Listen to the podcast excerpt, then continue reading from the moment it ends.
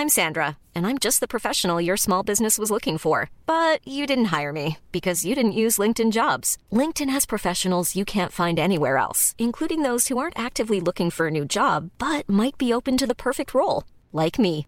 In a given month, over 70% of LinkedIn users don't visit other leading job sites. So if you're not looking on LinkedIn, you'll miss out on great candidates like Sandra. Start hiring professionals like a professional. Post your free job on linkedin.com/people today. Porque el mundo actual no se entendería sin la economía y los negocios.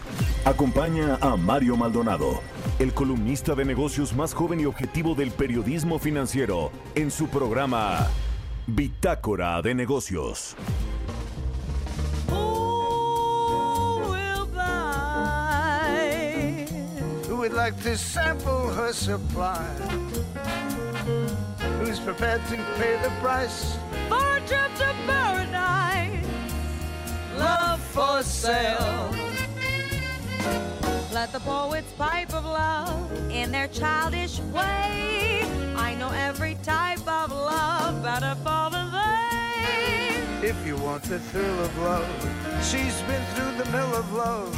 Oh, love, New love, every love but true love sale. Appetizer, young love for sale. If you wanna buy her wares, follow me and climb the stairs. love for sale.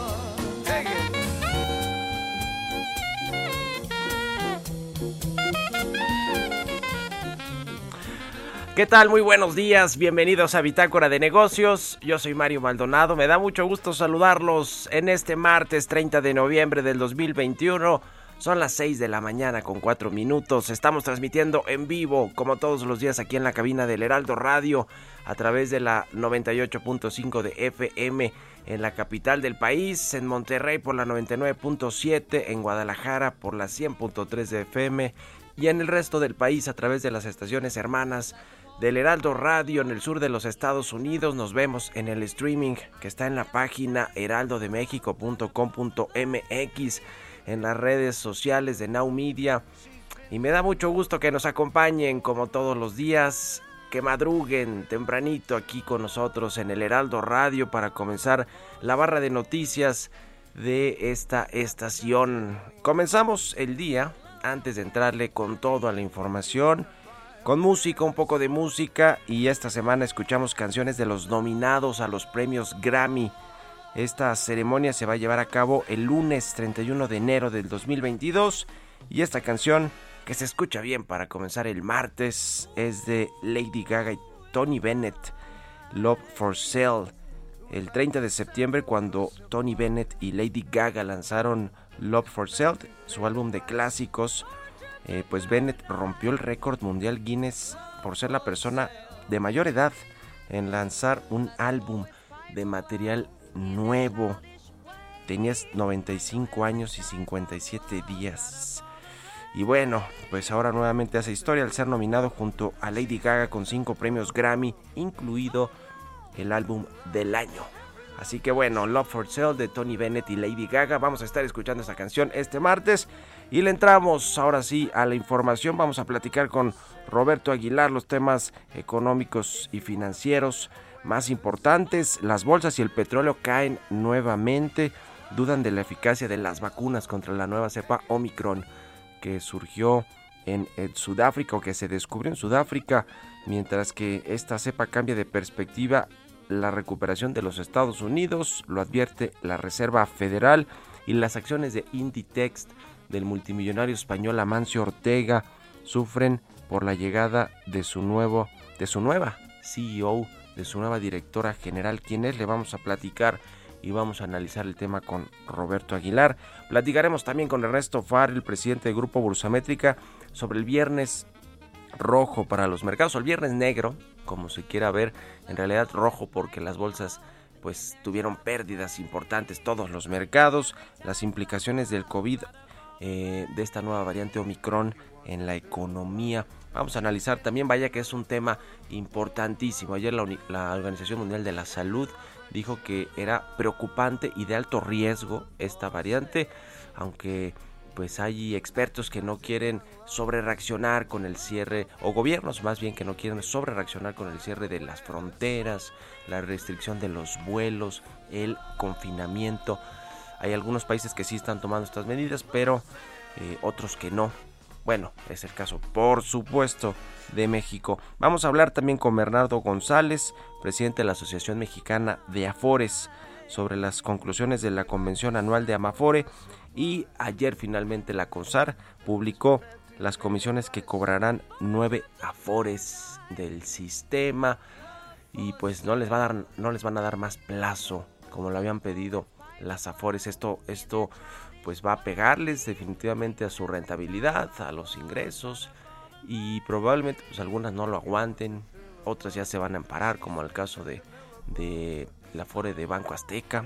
Así que vamos a platicar de los efectos de estas nuevas comisiones que fijó la CONSAR para las administradoras de fondos para el retiro con Bernardo Gómez, el presidente de la Amafore, y vamos a hablar también eh, Bernardo González, otra vez le dije Bernardo Gómez como el vicepresidente de Televisa. Bueno, no, Bernardo González Rosas, presidente de la Amafore. Vamos a hablar de Jack Dorsey, que dejó ayer eh, de ser el, director y presidente de Twitter. Eh, vamos a, hablar de pues, lo que significa esto para las redes sociales, para pues la red social en particular de Twitter. Ya andaba metido en otras cosas Jack Dorsey desde hace mucho tiempo. Pero vamos a ver qué tiene de frente esta red social. Y vamos a hablar también con Gerardo Durán, director de eh, registros administrativos económicos del INEGI sobre la carestía de los semiconductores que ha estancado las exportaciones de México, que las exportaciones automotrices son de lo más importante que tiene nuestra economía exportadora. Así que le vamos a entrar a estos temas, quédense con nosotros aquí en Bitácora de Negocios. Vámonos con el resumen de las noticias más importantes para comenzar este martes 30 de noviembre.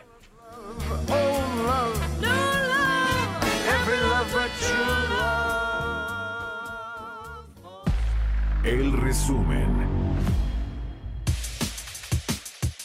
Una encuesta del Banco Mundial reveló que en México 4 de cada 10 hogares siguen sin recuperar el ingreso que tenían antes de la pandemia. A nivel regional, América Latina y el Caribe, el porcentaje de personas que no han recuperado sus ingresos alcanza a 5 de cada 10 personas.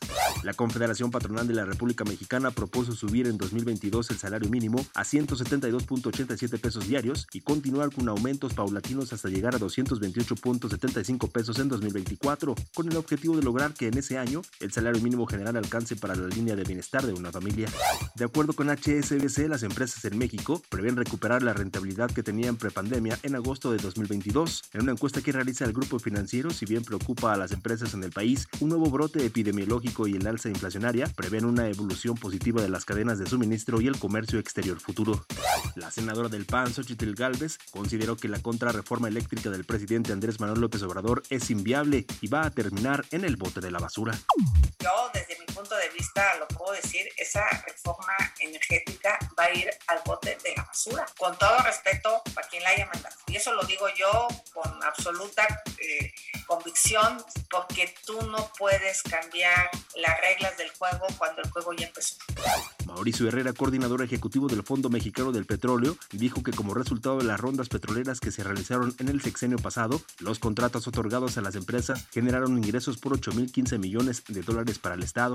A partir del 2022, las administradoras de fondos para el retiro cobrarán una comisión de 0.57% a los trabajadores por la administración de su cuenta de ahorros para el retiro. La Junta de Gobierno de la CONSAR destacó que el promedio de comisiones del sistema se redujo de 0.808 a 0.566%, lo que representa una reducción histórica de 23 puntos base y un ahorro para los trabajadores de 11.800 millones de pesos.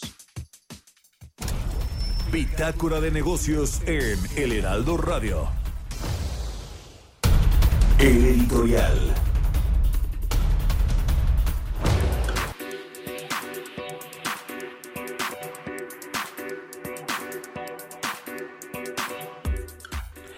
Hugo López Gatel, el subsecretario de Salud, que bueno, sigue generando polémica por sus dichos con respecto, entre otras cosas, entre muchas otras cosas, a esta variante Omicron, que pues no ve justificación para cerrar fronteras, para pedirle siquiera a los viajeros que llegan a México, pues eh, su eh, cartilla esta de vacunación, eh, su certificado de su respectivo país, eh, las pruebas, en fin, todo esto que aplica casi cualquier país en México, pues no lo ve necesario. Entiendo por un lado que no quieran ahuyentar el turismo, la recuperación económica, vaya que nos pegó, además de que México pues no implementó muchas medidas contracíclicas. Eh, pero bueno, ¿qué va a pasar con Hugo López Gatel? ¿Cuál es el destino que tiene este subsecretario de Prevención y Promoción de la Salud? Pues es el olvido y posiblemente la cárcel, ¿eh? porque sí hay varios delitos que se le podrían configurar, incluidos los de lesa humanidad, falsedad de información, hasta de genocidio, eh, por lo que se le podría acusar. Eh, pero va a quedar como han quedado muchos otrora cercanos y confiables y útiles funcionarios del gabinete del presidente López Obrador, como quién? Bueno, pues más recientemente Arturo Herrera o Santiago Nieto, Julio Scherer, Alfonso Romo, todos estos eh, personajes que le ayudaron al presidente en muchos sentidos y fueron muy útiles para el presidente en los temas más críticos, por ejemplo Arturo Herrera en la crisis del COVID-19, se tuvo que tragar todo este asunto de que no se endeudó más México, de que no inyectaron recursos a la economía, no hubo seguros de desempleo, en fin, todo esto se lo tuvo que comer Arturo Herrera. Y pues algo similar seguramente le va a pasar a Hugo López Gatel. Cuando le deje ser útil, de ser útil al presidente López Obrador, lo va a dejar seguramente a su suerte, eh, pues a que pues tenga que convivir con todas estas críticas, ¿no? Que pues se formulan que ya existen hoy en la opinión pública en la sociedad mexicana, con excepción de los radicales del gabinete que lo arropan, Hugo López Gatel, pero que ha sido muy crítica la sociedad, de la opinión pública con respecto a su gestión como vocero ante la pandemia del COVID-19. Seguramente es, ese es el destino de Hugo, López, de Hugo López Gatel, que alguien ya se lo diga, ¿no? Porque todavía está muy envalentonado eh, este subsecretario de salud y pues le espera seguramente un futuro nada promisorio eh, terminando la administración o cuando ya deje el gobierno de, ser útil para el presidente y que le diga gracias hasta aquí quedó. Ya veremos qué sucede con Hugo, Hugo López Gatel. ¿Ustedes qué opinan? Escríbanme en Twitter arroba Mario Mal y a la cuenta arroba Heraldo de México. Economía y mercados. Roberto Aguilar ya está aquí en la cabina del Heraldo Radio. ¿Cómo estás, mi querido Robert? Buenos días. ¿Qué tal, Mario? Me da mucho gusto saludarte a ti y a todos nuestros amigos. Pues fíjate que ya se enfrascó el mundo en una serie de declaraciones sobre qué tan peligrosa puede ser la nueva cepa, la nueva variante. Algunos, por ejemplo, la Universidad de Oxford dice que aún no hay pruebas de que las vacunas no protejan contra las enfermedades graves relacionadas justamente con Omicron. Por el otro lado, la, el regulador sanitario en la Unión Europea dice que las vacunas podrían estar entre tres y cuatro meses después de que se autoricen. Y bueno, pero mientras esto pasa, una de las declaraciones más importantes o de mayor trascendencia que se dio hoy fue la del justamente del director de Moderna, de estos laboratorios, que dijo que es poco probable que las vacunas sean tan eficaces contra la variante Omicron del coronavirus como lo han sido contra variantes anteriores, dando nuevos motivos de preocupación a los mercados financieros sobre la trayectoria de la pandemia. Las principales bolsas europeas caían más de 1% en las primeras operaciones, el petróleo retrocedía 3% y el dólar australiano, que es muy sensible a la confianza económica mundial, tocaba mínimos del año, mientras que el yen japonés considerado de valor un valor de refugio frente a los altibajos económicos, los bonos del Estado alemán y el oro subían. Interesante también lo que sucede justamente con el euro que está recuperándose y esto pues le está pegando, está debilitando un poco al dólar a nivel mundial y es que justamente Alemania comunicó hoy justamente otros 45.753 nuevos casos de coronavirus y 388 decesos en las últimas 24 horas. Y si bien la incidencia de casos por cada 100.000 personas acumulada en los últimos siete días descendió ligeramente por primera vez en tres semanas, mientras las autoridades consideran imponer restricciones más duras. Además, el desempleo en Alemania descendió, eh, bajó inesperadamente en el mes de noviembre al continuar la recuperación de su mercado laboral, a pesar del aumento de los casos en aquel país. Estos datos, como te decían, apoyan al euro. Finalmente, Alemania, la economía más grande de la Unión Europea. Y ayer la Organización Mundial de la Salud advirtió a sus 194 países miembros que cualquier aumento de las infecciones podría tener graves consecuencias, pero dijo que no había relacionado todavía ninguna muerte con la nueva variante y un experto de enfermedades infecciosas de Sudáfrica, donde se justamente se identificó por primera vez la semana pasada, dijo que era demasiado pronto para establecer si los síntomas eran más graves que los de las variantes anteriores, pero que parecía ser más transmisible. Mientras tanto, ya se reportó el primer caso en, en España, sigue creciendo en Europa la incidencia también con menos de 100 casos, pero al final del día ya está presente también en Canadá. Bueno, al final del día también estamos viendo la rápida propagación. Había que ver qué es lo que sucede en los siguientes días. Mientras tanto, te platico, Mario, que el presidente de la Reserva Federal, Jerome Powell, recién eh, reconfirmado por el presidente estadounidense, dijo que continúa esperando que la alta inflación retroceda durante el próximo año a medida que la oferta y la demanda se equilibren mejor, pero advirtió que la nueva cepa cambia las perspectivas y los precios podrían continuar aumentando durante más tiempo de lo que se pensaba. Estos son declaraciones previas a la comparecencia que va a tener el día de hoy, donde van a estar justamente además del, responsable de la Reserva Federal, eh, también la jefa del Departamento del Tesoro, y ambos van a ser interrogados o van a tener que comentar acerca de este impacto eh, que podía tener la nueva variante y sobre todo el tema de la inflación por ahí de las nueve de la mañana justamente el presidente de la Reserva Federal de Estados Unidos Jerome Powell y la secretaria del Tesoro Janet Yellen pues van a declarar ante el Comité Bancario del Senado estadounidense, van a decir como a las nueve de la mañana eh, de México, para hablar justamente sobre este tema. Sin duda había que estar pendientes porque sobre todo ellos ya introdujeron el dato de esta nueva variante. Y también te comento que las acciones de Inditex bajaron más de 4% y tocaron su menor nivel en cuatro meses, luego de que se diera el nombramiento de una nueva presidenta. Pues resulta que esta presidenta, Marta Ortega, es la hija del fundador, quien va a asumir la presidencia justamente del grupo y va a sustituir a Pablo Isla, que a su vez fue el relevo del fundador en 2011 como presidente, pues analistas consideran pues que no es el mejor momento para anunciar el relevo, sobre todo pues dudan de la capacidad que podría tener la hija del fundador, sobre todo en una época tan complicada como la que se está viviendo. Y el tipo de cambio, sí, efectivamente, teniendo ya repercusión positiva por el tema de la eh, de, pues de la el debilitamiento del dólar a nivel global. Está cotizando en estos momentos en 21.66 ayer tocó un máximo de 21.98 pero así tenemos Mario una depreciación mensual de 5.4% y anual de 8.9% sin duda va a seguir la volatilidad. Y bueno en la frase del día de hoy el riesgo proviene de no saber lo que estás haciendo. Esto lo dijo en su momento Warren Buffett pues ahí está, ahí está el tema. Ayer, ayer salió también el dato del empleo, ¿no, mi querido Robert? 1.2 millones de personas se sumaron de nueva cuenta eh, pues al, al, al, empleo, eh, o sea, digamos, retomaron, recuperaron su puesto de trabajo, pero con menores salarios, ¿no? Sí, y una fue el autoempleo, es decir, tus iniciativas propias, y la otra fue para el sector servicios, lo que demuestra o, o, más bien confirma el inicio de la temporada pues de mayor actividad, que es el cierre del año, ahí coincidió, y sí, efectivamente, más de un millón de personas se sumaron, una buena tasa, estamos debajo ya del 4% de la tasa de, desocupación en México. De desocupación, exactamente, son los datos a octubre de esta encuesta nacional de ocupación y empleo del INEGI. Gracias, Robert. Nos Al Mario, muy buenos días. En la televisión, Roberto Aguilar, Roberto AH, síganlo en Twitter, 6.21, vamos a otra cosa. Radar Económico. Y como todos los martes, ya está Robert, eh, ya está Ernesto Ofarri, el presidente del Grupo Ursamétrica, con nosotros. ¿Cómo estás, mi querido Ernesto? Buenos días. Muy bien, ¿qué tal Mario? Muy buenos días a todos. Pues ¿cuál es tu lectura de lo que sucedió el viernes con los mercados financieros, las implicaciones de esta nueva cepa o nueva variante Omicron para la economía mundial? ¿Cómo la ves?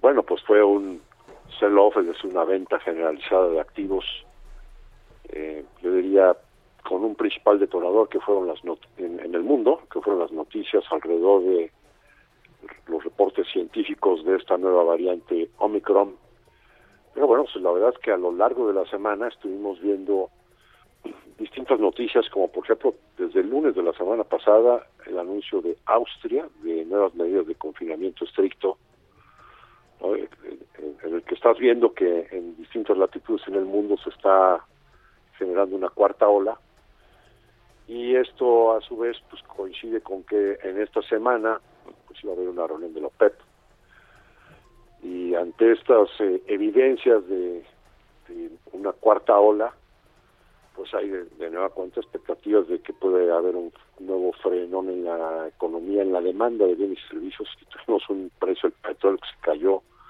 el viernes 13%. en la madrugada de jueves a viernes teníamos el tipo de cambio ya volando arriba de 22 pesos en México, 22.10.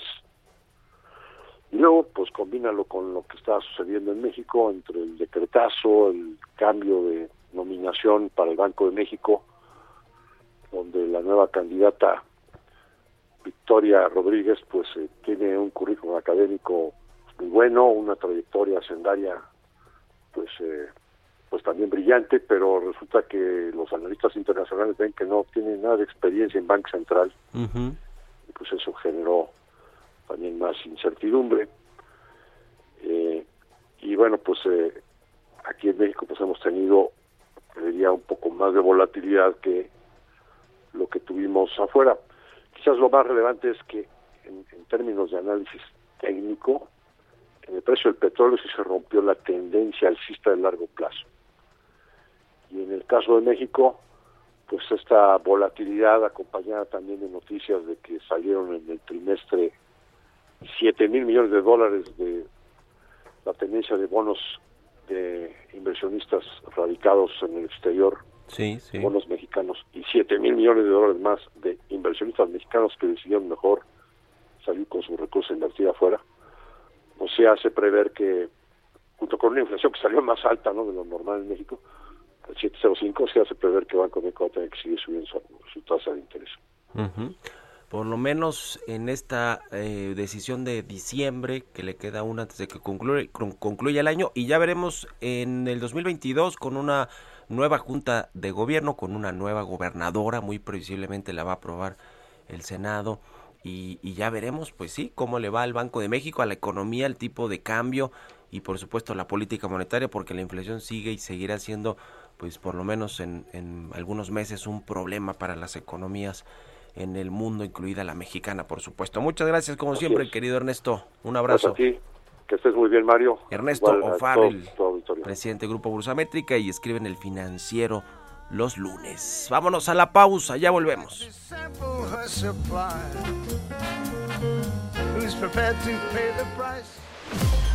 Continuamos en un momento con la información más relevante del mundo financiero en Bitácora de Negocios con Mario Maldonado. Regresamos. Heraldo Radio, la HCL se comparte, se ve y ahora también se escucha. Estamos de vuelta en Bitácora de Negocios con Mario Maldonado.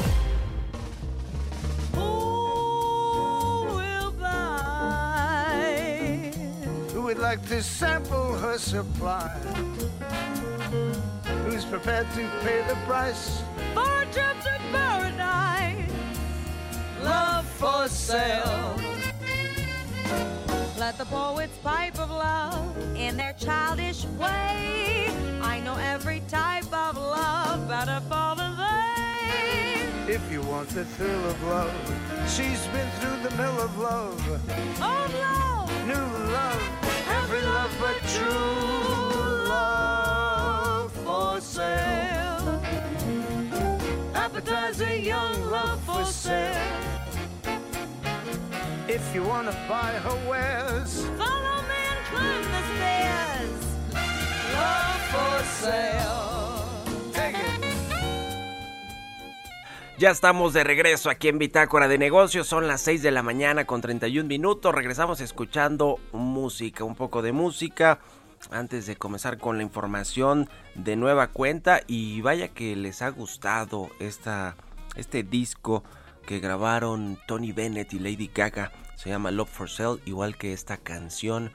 Les ha gustado a nuestros radioescuchas, a nuestra audiencia. Me han puesto ahí algunos mensajes en Twitter se escucha bien, la verdad, esta, esta canción. Y, yo no he escuchado el álbum completo, pero creo que pues debe estar bueno este de Love for Sale de Tony Bennett y Lady Gaga. Por lo pronto, están nominados a los premios Grammy que se van a entregar el próximo 31 de enero. El 31 de enero de 2022, allá en Los Ángeles, California. Entre otras nominaciones, este disco está nominado a el mejor álbum del año este de Love for Sale de Tony Bennett y Lady Gaga. Con esto nos vamos al segundo resumen de noticias con Jesús Espinosa.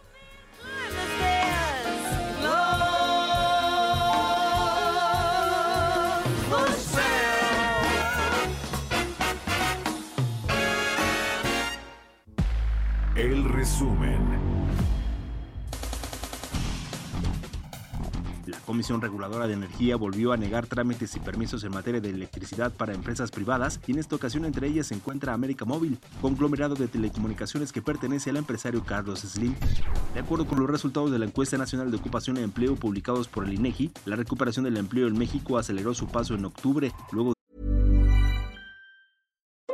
Since 2013, Bombas has donated over 100 million socks, underwear, and t-shirts to those facing homelessness.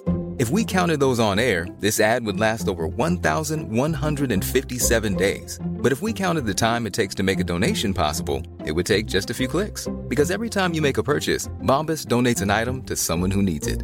Go to bombas.com slash ACAST and use code ACAST for 20% off your first purchase. That's bombas.com slash ACAST, code ACAST.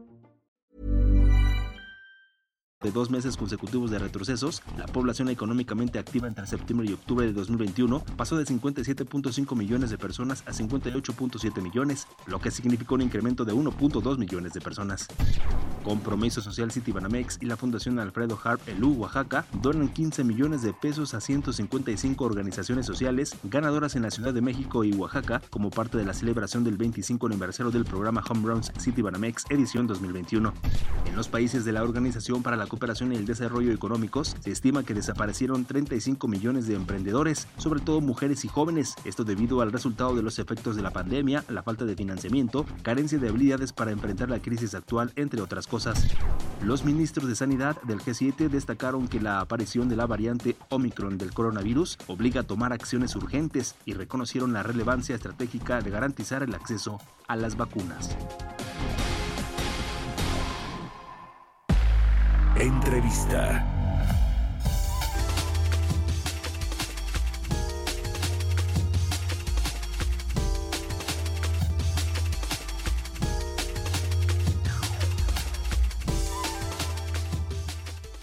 Y bueno, ya hemos platicado de este tema de las comisiones de las administradoras de fondos para el retiro, las AFORE, que pues se han ido reduciéndose en los últimos años, sobre todo en lo que va de esta administración del presidente López Obrador.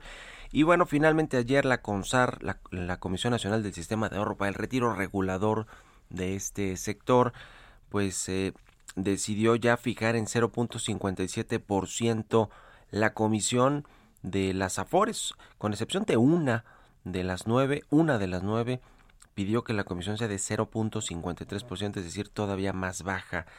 Eh, y bueno, pues han, disminuido de forma importante, 23 puntos base de 0.80 0.56% el promedio de las comisiones que cobran las Afores y que cobrarán a partir del próximo año. Vamos pues a platicar de esto, de los efectos que tiene tanto para los trabajadores, que ahí creo que son positivos, pero para las administradoras no tan positivos. Y vamos a hablar de esto con Bernardo González Rosas, presidente de la Asociación Mexicana de Afores. ¿Cómo estás, Bernardo? Muy buenos días.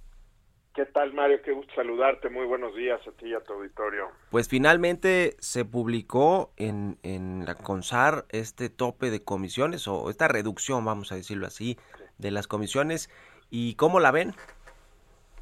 Pues mira, Mario, eh, como sabes, eh, veníamos eh, trabajando con, con SAR desde hace varias semanas, justamente en, en estas en estos planes que, que, planteó el presidente de la CONSAR desde su reciente llegada. Efectivamente, ayer ya se dieron a conocer las comisiones aprobadas para las distintas administradoras, que como bien dices, pues la mayoría estará en punto 57, una eh, la, la, el fondo de pensiones del Estado está en punto 53 y, y bueno, pues la verdad es que lo que queda ahora, Mario, es ponerse a, a trabajar para adecuar, como habíamos platicado la semana pasada, el modelo de negocios de las administradoras.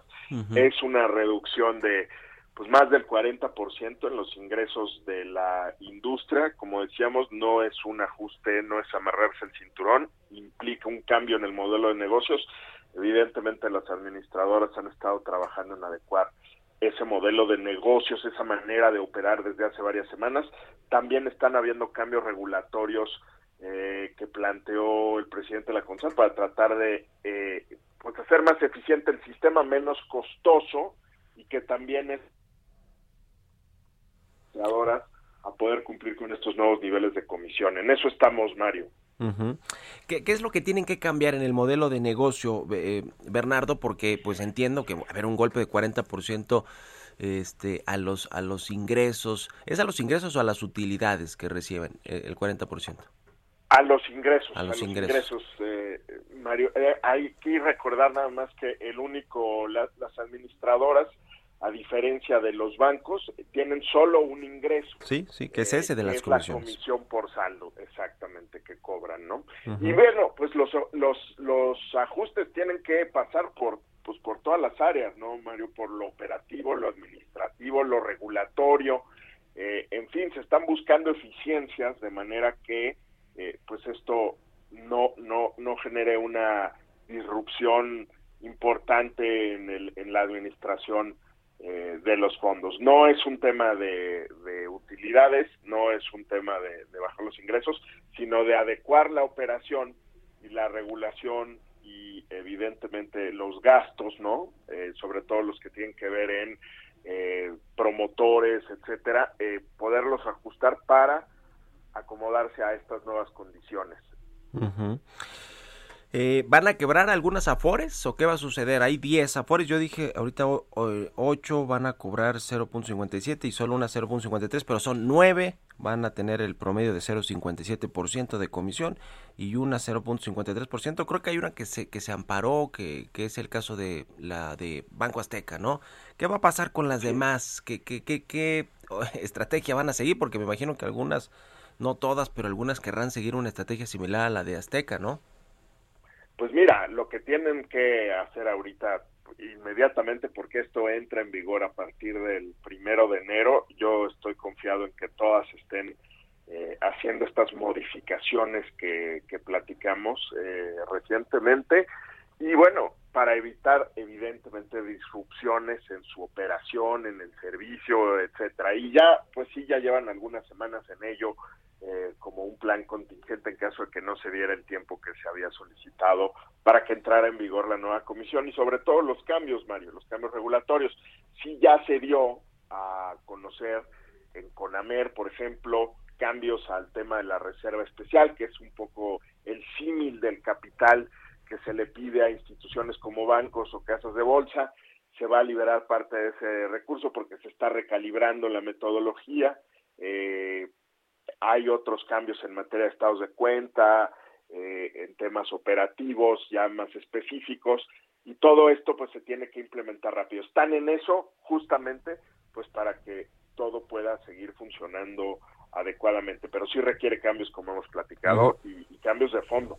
El tema del plazo todavía eso no se define, o sea, ustedes pidieron más tiempo, pero eso no les dijeron ya un no rotundo, todavía tienen esperanza de que sí les concedan más más tiempo no no se ha dado esa concesión. Eh, seguimos insistiendo y seguiremos insistiendo hasta que llegue el primero de enero este Mario que es la fecha en la que eh, entra en vigor esta esta nueva comisión y los demás cambios regulatorios. Sí creemos que es importante sobre todo por esto no evitar como te decía que haya cualquier tipo de disrupción eh, por no dar el tiempo suficiente para para que esto se acomode correctamente eh, sobre la Afore, que va a tener una comisión incluso más baja que la del promedio que está fijando la CONSAR. ¿Cuál es esta Afore y por qué? Porque pues ya sirvió por lo menos para que la Secretaría de Hacienda pues dijera, ya ven, pues hay unas que quieren cobrar incluso menos de lo que nosotros estamos fijando, ¿no? Sí, claro. No, mira, en realidad esa... Eh es administrador, es el Fondo de Pensiones de los Trabajadores, es pensionista. Ah, pensionista. Que, era el, actual presidente de la CONSAR, era el director de pensionista previamente. Exacto, Ah, no, pues ahí está, ya salió el peine. sí, sí, sí, por ahí viene, por ahí viene la, la propuesta de una comisión más, eh, más baja, es lo que aprobó su, su junta de perdón su consejo de administración y bueno pues, tiene condiciones particulares al ser la, una fore pública no Sí, sí, sí.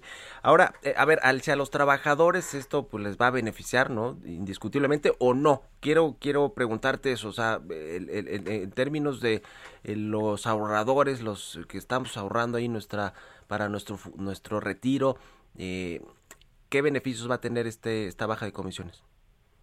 Claro, sí, sí tiene desde luego que, beneficio, no para todos los trabajadores, sobre todo para los que ganan eh, un mayor salario, es un incremento en la tasa de reemplazo del dos, de dos puntos porcentuales, pero hay que ponerlo en contexto, Mario. Esta reducción de la comisión, que sí implica un cambio en el modelo de negocio de las AFORES, representa una mejora en la tasa de reemplazo de dos puntos porcentuales. En el caso de la reforma de diciembre, el incremento de las contribuciones que va a hacer el sector privado en un periodo de ocho años de manera gradual, incrementa en 40 puntos porcentuales en promedio la, la tasa de reemplazo, o sea, la proporción de la pensión sobre el salario de los trabajadores.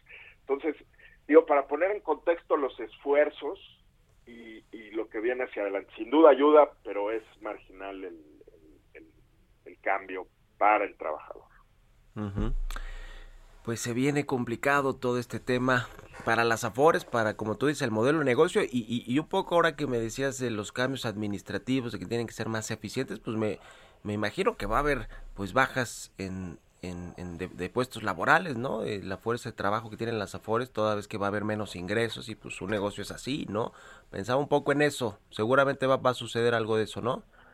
Yo creo que tenemos que eh, revisar sobre todo implicaciones eh, de las nuevas regulaciones en materia de fuerzas de comerciales y demás que está planteando el regulador para ver si eso es una cosa que se que, pueda ocurrir. La verdad es que trataremos de, como te decía, con las menores disrupciones posibles, con los cambios regulatorios que se han planteado, pues tratar de, sobrellevar este cambio, pero, pero sí implica modificaciones de fondo.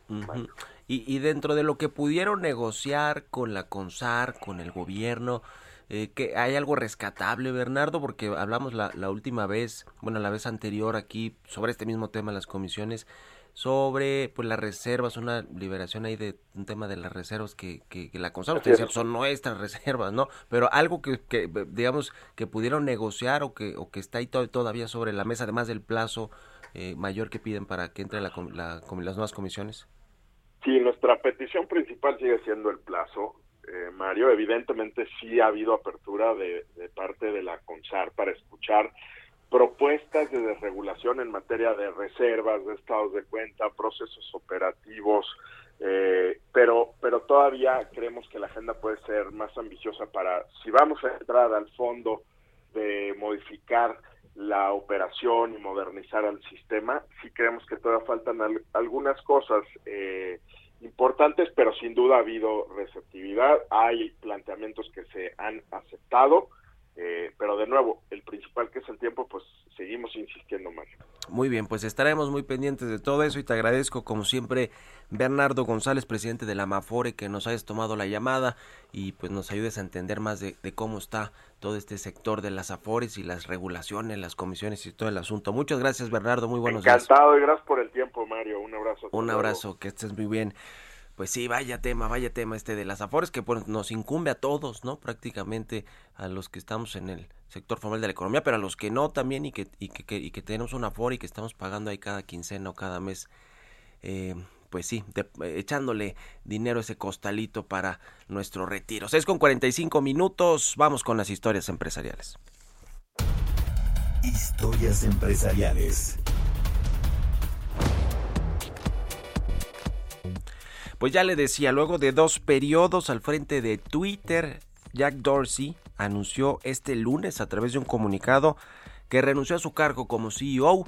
¿Quién lo sustituye? ¿Por qué? ¿Qué va a pasar con Twitter? Nos cuenta Giovanna Torres.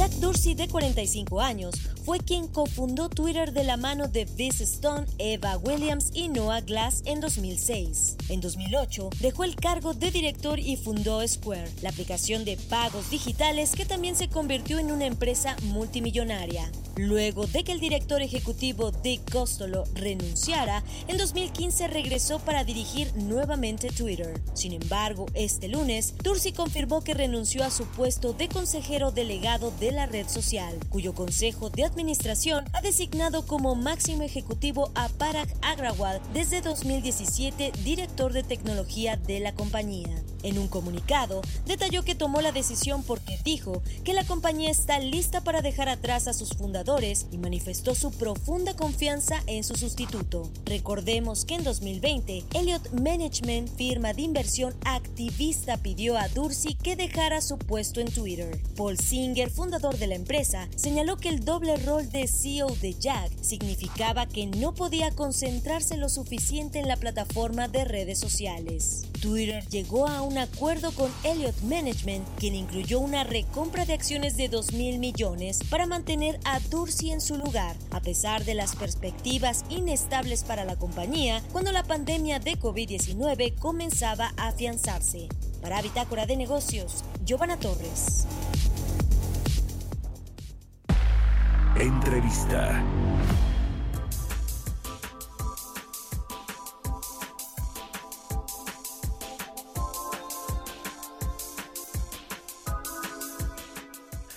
Vamos a platicar ahora con Gerardo Durant Alcántara, él es director general adjunto de Registros Administrativos Económicos del INEGI. Gerardo, ¿cómo estás? Muy buenos días. Eh, Mario, un gusto saludarte a ti y al auditorio que sigue tu noticiero. Muchas gracias por tomar estos minutos de entrevista. Pues queremos platicar contigo sobre el tema de las exportaciones eh, de México que pues han, eh, se han estancado ahora por lo menos los datos que tenemos a octubre y mucho tiene que ver con el sector automotriz y esta falta de semiconductores que ha deprimido la producción, que, que ha, pues, eh, ha hecho que se caiga la producción. De por sí ya traíamos una, eh, eh, un golpe con el COVID-19 y la crisis económica. ¿Cómo, ¿Cómo leer estos datos que nos entrega el INEGI, Gerardo? Gracias, Mario, por la pregunta. Y efectivamente, mira, el viernes pasado, 26 de noviembre, dimos a conocer estos datos que ya refieres tú con información del mes de octubre del 2021, del año en curso, y lo que podemos apreciar ciertamente, como bien señalas, bueno, las importaciones pues están en un nivel de 44.600 millones de dólares, mientras que las exportaciones están en un nivel de 41.900. E, es decir, traemos en este sentido pues eh, un déficit del orden de este pues bueno, cuando ya vemos las cifras acumuladas, eh, enero-octubre de 11.900 eh, millones de dólares, en el mes nada más son 2.700 millones de dólares. Ahora, esta parte que tú señalas de la industria automotriz, quizá para que la gente que nos escucha pueda dimensionar la importancia que tiene, pues uno de cada cuatro de eh, uno de cada cuatro dólares que exporta el país a este al resto del mundo provienen de la industria automotriz. Si lo vemos en el contexto nada más de las manufacturas, es la tercera parte de las exportaciones del país, las da la industria automotriz. Ahora, esta situación que, que, tú refieres en la industria automotriz, particularmente en el mes de octubre del año en curso, desafortunadamente vemos sí una disminución de niveles que van de más del 21% cuando comparamos con el mismo mes del año 2020. Eh, esta disminución eh, pues está asociada, ya lo señalas tú, algo que nos han declarado también las, las empresas, tenemos otra estadística relacionada con el registro administrativo de la industria automotriz de vehículos ligeros, pues nos declaran que efectivamente esta situación de semiconductores, pues que son estos circuitos modulares que son constituidos por componentes eléctricos y electrónicos, se han visto desabastecidas las empresas automotrices. Entonces, e, este esta situación de, de, pues de desabasto se ha traducido en que no han podido eh, producir para la exportación y esto que señalas, bueno, pues son industrias conectadas con las cadenas globales de valor que dada esta eh, dificultad de recibir los insumos para producir, tiene un impacto en esta situación de la disminución de las exportaciones de la industria automotriz. Sí, efectivamente, este asunto que no termina de, arreglarse, ha dicho la Secretaría de Economía que quieren hacer una inversión entre Estados Unidos y México para producir semiconductores, pero esa es una pues solución de mediano plazo, si bien nos va, en el corto plazo sigue habiendo este, este problema. Hay otros componentes importantes de las exportaciones, además del sector manufacturero y la industria automotriz, están las ventas de, de externas de petróleo y otros productos agroalimentarios, agropecuarios, esos, esos eh, otros renglones o sectores, ¿cómo están, Gerardo? Sí, pues eh, mira, la parte de la, eh, los productos petroleros han tenido un incremento, pero que en buena medida se ha explicado. De hecho, cuando vemos la variación de octubre de este año hacia octubre del año pasado, tenemos un incremento de más del doble. Sin embargo, eh, esta situación está dada básicamente porque el precio de la mezcla mexicana de crudo pues ha, ha, tenido el nivel más alto en los últimos casi siete años, ¿no? De más de 70 dólares. Entonces, aunque no es mucho el volumen de lo que estamos exportando, sí está influido por los precios internacionales en este caso, y esta situación ha favorecido para que tengamos un incremento ahí en la parte petrolera. Eh, la parte agropecuaria también pues eh, es de menor eh, significado estadístico, sin duda va creciendo, tenemos un incremento ahí de 4.7%, pero eh, con esta situación que se presenta en las manufacturas, donde hay una caída de 4%, donde pues de estos niveles de 41.900 millones de dólares, pues la manufactura está aportando 36.700 y hay una disminución de 4% y es esto, digamos, lo que está eh, jalando, valga así la expresión, hacia abajo, pues este comportamiento de las exportaciones. Y nos queda un minutito, Gerardo, nada más quiero preguntarte un, un tema aquí. Eh, eh, eh, hay un poco más de apreciación. El déficit que tuvo México en octubre fue de 2.700 millones de dólares. Exportamos 41.957 millones, importamos 44.658 millones de dólares en productos. Es un déficit que pues muchos economistas dicen, no, pues es muy benéfico que tengan déficit comercial los países. Trump decía lo contrario, no, no quiero tener déficit, quiero ser superavitario. Y esa es mi pregunta, ¿nos beneficia que tengamos este ligero déficit en octubre? Pues mira, en términos de lo que significa también el déficit, hay que considerar que en buena parte las importaciones que realizamos tienen que ver con bienes de uso intermedio. Estos bienes que nos permiten conectarnos a las cadenas de valor. Entonces, eh, dependiendo también de cuál es el contexto en el que vamos nosotros en el tiempo, este, pues sí, eh, el déficit sin duda es una señal de que apunta a que con esta mayor demanda de insumos intermedios tenemos la posibilidad también de hacia más adelante poder producir para la exportación. Entonces, yo pensaría que en este sentido, esto también nos puede indicar que más adelante podamos recuperar eh, los montos de exportación, gracias también, insisto, a esta conexión con cadenas de valor. Pues muy interesante y muy claro tu, tu análisis y tu explicación, Gerardo. Te agradezco mucho estos minutos para el Heraldo Radio y muy buenos días. Eh, Mario, un gusto saludarte y nada más comentarle a la gente que estos resultados están disponibles en nuestro sitio de internet www.inegi.org.mx. Ahí está la información. Gracias, Gerardo Durán, director general adjunto de Riesgos Administrativos Económicos del INEGI. Muy buenos días y gracias a todos ustedes por habernos acompañado este martes aquí en Bitácora de Negocios. Se quedan en las frecuencias del Heraldo Radio con Sergio Sarmiento y Lupita Juárez. Nos vamos a la televisión, al canal 10, a las noticias de la mañana y nos escuchamos aquí mañana tempranito a las 6. Muy buenos días. Who's prepared to pay the price for a trip to paradise? Love for sale. Let the poets pipe of love in their childish way. I know every type of love better fall in vain. If you want the thrill of love, she's been through the mill of love. Old love, New love, every love but true love for sale. Appetizing young. Esto fue Bitácora de Negocios con Mario Maldonado, donde la H suena y ahora también se escucha. Una estación de Heraldo Media Group. Even when we're on a budget, we still deserve nice things. Quince is a place to scoop up stunning high-end goods for 50 to 80% less than similar brands. They have buttery soft cashmere sweaters starting at $50, luxurious Italian leather bags, and so much more. Plus, Quince only works with factories that use safe, ethical, and responsible manufacturing. Get the high-end goods you'll love without the high price tag with Quince.